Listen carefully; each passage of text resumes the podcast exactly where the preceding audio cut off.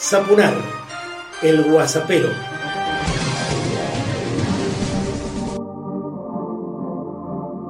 Personalizado y político, comienzo el WhatsAppero 49 y quiero compartir con vos algo más de lo que me han dejado estos 35 años que llevo en medios masivos de comunicación. Por ejemplo, la celebración de una idea que se me ocurrió hace muchos años y llevamos adelante con mucho éxito, con un conjunto de intelectuales de la provincia y con las bibliotecas populares, generamos pensado justamente para todos y cada uno de los usuarios de esas bibliotecas lo que llamamos el plan de apadrinamiento de bibliotecas populares por el cual un grupo de intelectuales rendía cuentas una vez por mes en nuestro programa de radio respecto de las 12 actividades que anualmente llevaba adelante para apoyar una biblioteca popular.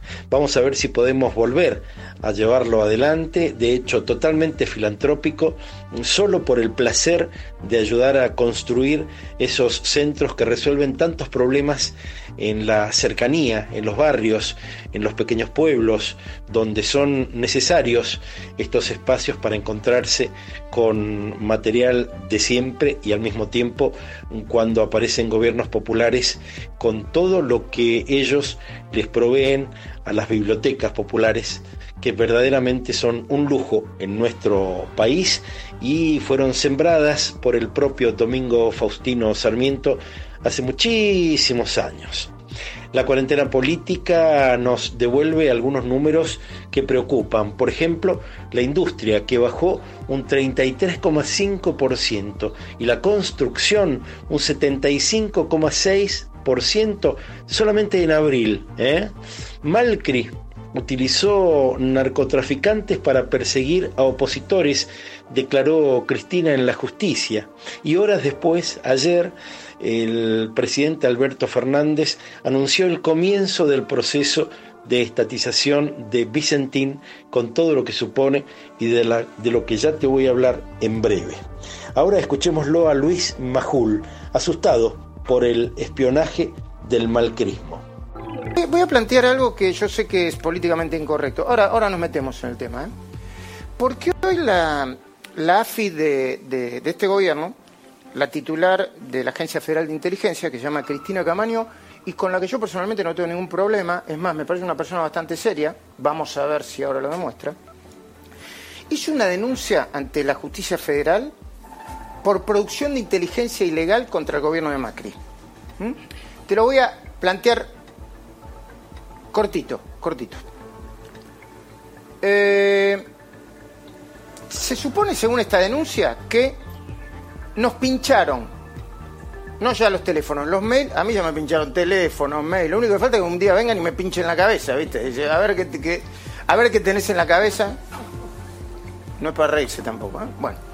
Se supone que nos pincharon los mails a un montón de gente, un montón, una, lista, pero hoy la tengo, Carlos López, Chino Navarro, Rodolfo Tailade, mmm, Elizabeth Gómez Alcorta, la ministra, una escritora, Araceli Bellota. Bueno, ya hablé con mis abogados y yo mañana mismo me voy a presentar como querellante. Porque ¿qué es lo que sospecho acá? Que como hay tanta gente que se va a presentar como querellante, igual que yo, va a tener acceso a la causa. Y sigo sospechando porque yo soy periodista y pienso mal. Y va a tener acceso al contenido de los mails. Y muchos de los querellantes, yo te apuesto que mañana hay un tsunami de querellantes del frente todo, tsunami ¿eh? de querellantes. Van a empezar a revolear mails y van a decir, ah, la fuente puede ser cualquiera. Claro. ¿Se entiende lo que Obvio, digo? Claro. Es lo ¿Se que va a ocurrir. Bueno, yo se los anticipo. Si esto es una venganza, porque yo, en mi carácter de periodista, publiqué, porque tenía el interés público, escuchas de Cristina y Parrile que fueron ilegales, en mi caso, se les va a ver el hilo al títere. ¿eh? Yo no tengo ningún problema, publiquen todo lo que quieran publicar. Pero ojalá que no sea una opereta. Ojalá que todo esto sea de buena fe. En el orden internacional, Italia retrocederá 20 años por el coronavirus y algunos inescrupulosos aquí en nuestro país hablan de infectadura. ¿eh? Sin embargo, no les sirvió esa noticia falsa, ya que, bueno, de hecho la sociedad mantiene casi un 90% de apoyo a las medidas que está tomando el gobierno argentino. En nuestra provincia te encargo un momento de 22 minutos inolvidable que podés chusmear vía YouTube, en el que el propio gobernador Suárez reta a los impresentables Fernando Hidalgo y Marcelo Torres por haber mentido algunas veces desde Canal 9, por ejemplo cuando plantearon que Mendoza levantaba la cuarentena, ¿eh? y tergiversado en otras ocasiones muchísimas informaciones. Es decir, los empleados del mes de los dueños de los medios masivos de comunicación en nuestra provincia, en este caso Canal 9, con fuerte relación con el diario Oscurín, está incluso a la derecha del propio gobernador. ¿eh? Este tipo de medios, estos periodistas, están a la derecha del gobernador, mm, que por otro lado, y sin ninguna duda, es uno de sus mejores clientes. ¿Cómo salir de esta crisis con la renta básica universal y sin condiciones?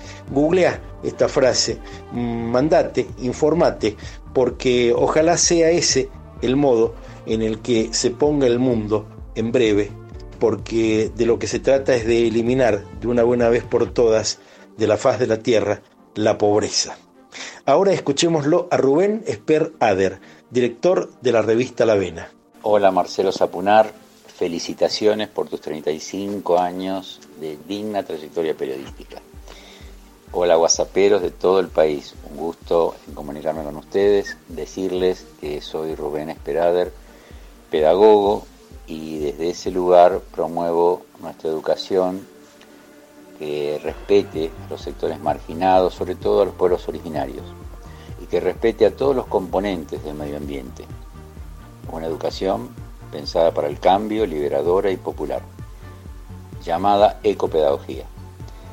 También soy director de una página web, lavena.com.ar, y bueno, a través de ella intentamos aportar desde la comunicación a una comunidad consciente, justa, soberana y que sea posible de ser vivida por todos y por todas. Les envío un gran y fraterno abrazo. Y así como hizo Rubén, podrías hacer vos también, mandarte y darnos una opinión, compartirme tu propuesta, tu idea, tu crítica, tu saludo, tu análisis, tu denuncia. Las dos palabras para no olvidar de hoy, Alfonsina Storni, gran, gran, gran escritora, Alfonsina Storni, una de las mujeres que por definición mm, comenzó a transitar el camino del feminismo, a ocupar su lugar en tierra de hombres en épocas impensadas. Alfonsina Storni, su pluma y su vida son para mandarse, para disfrutar, para asombrarse, porque claro, se trata de una de las escritoras fundacionales de nuestro país. Para el final te propongo que reflexionemos acerca de aquella carta firmada por varios integrantes del gobierno que pedía que la empresa Vicentín se convirtiera en pública. ¿eh? Estuvo en concurso de acreedores, con denuncias de hechos fraudulentos cometidos durante el malquerismo. Bueno, no nos olvidemos que se tomó una deuda con el Banco Nación verdaderamente exorbitante y entonces estos funcionarios pedían que mm, la empresa mm, pasara al control político y social del Estado argentino. Apuntaban que la compañía, principal exportadora de harina y aceite de soja, debe servirnos a todos para incidir en la baja de los precios este, y entonces en la lucha contra la inflación, en un contexto muy, muy concentrado. Bueno, eso finalmente ocurrió y la verdad es que mm, estamos orgullosos, emocionados y pedimos más, eh, otras medidas en ese mismo sentido, que seguramente van a ir sucediendo este, de, de diverso modo, porque claro, estamos en presencia de un gobierno popular.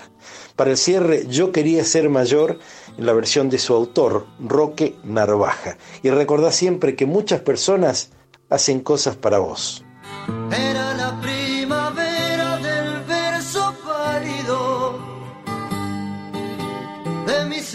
años de promesas y desengaños. Cuando comprendí que había llegado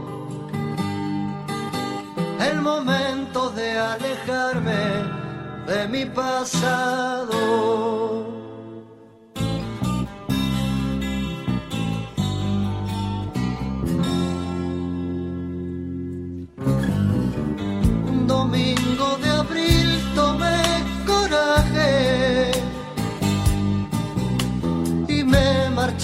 dejando mi mejor traje. A verme con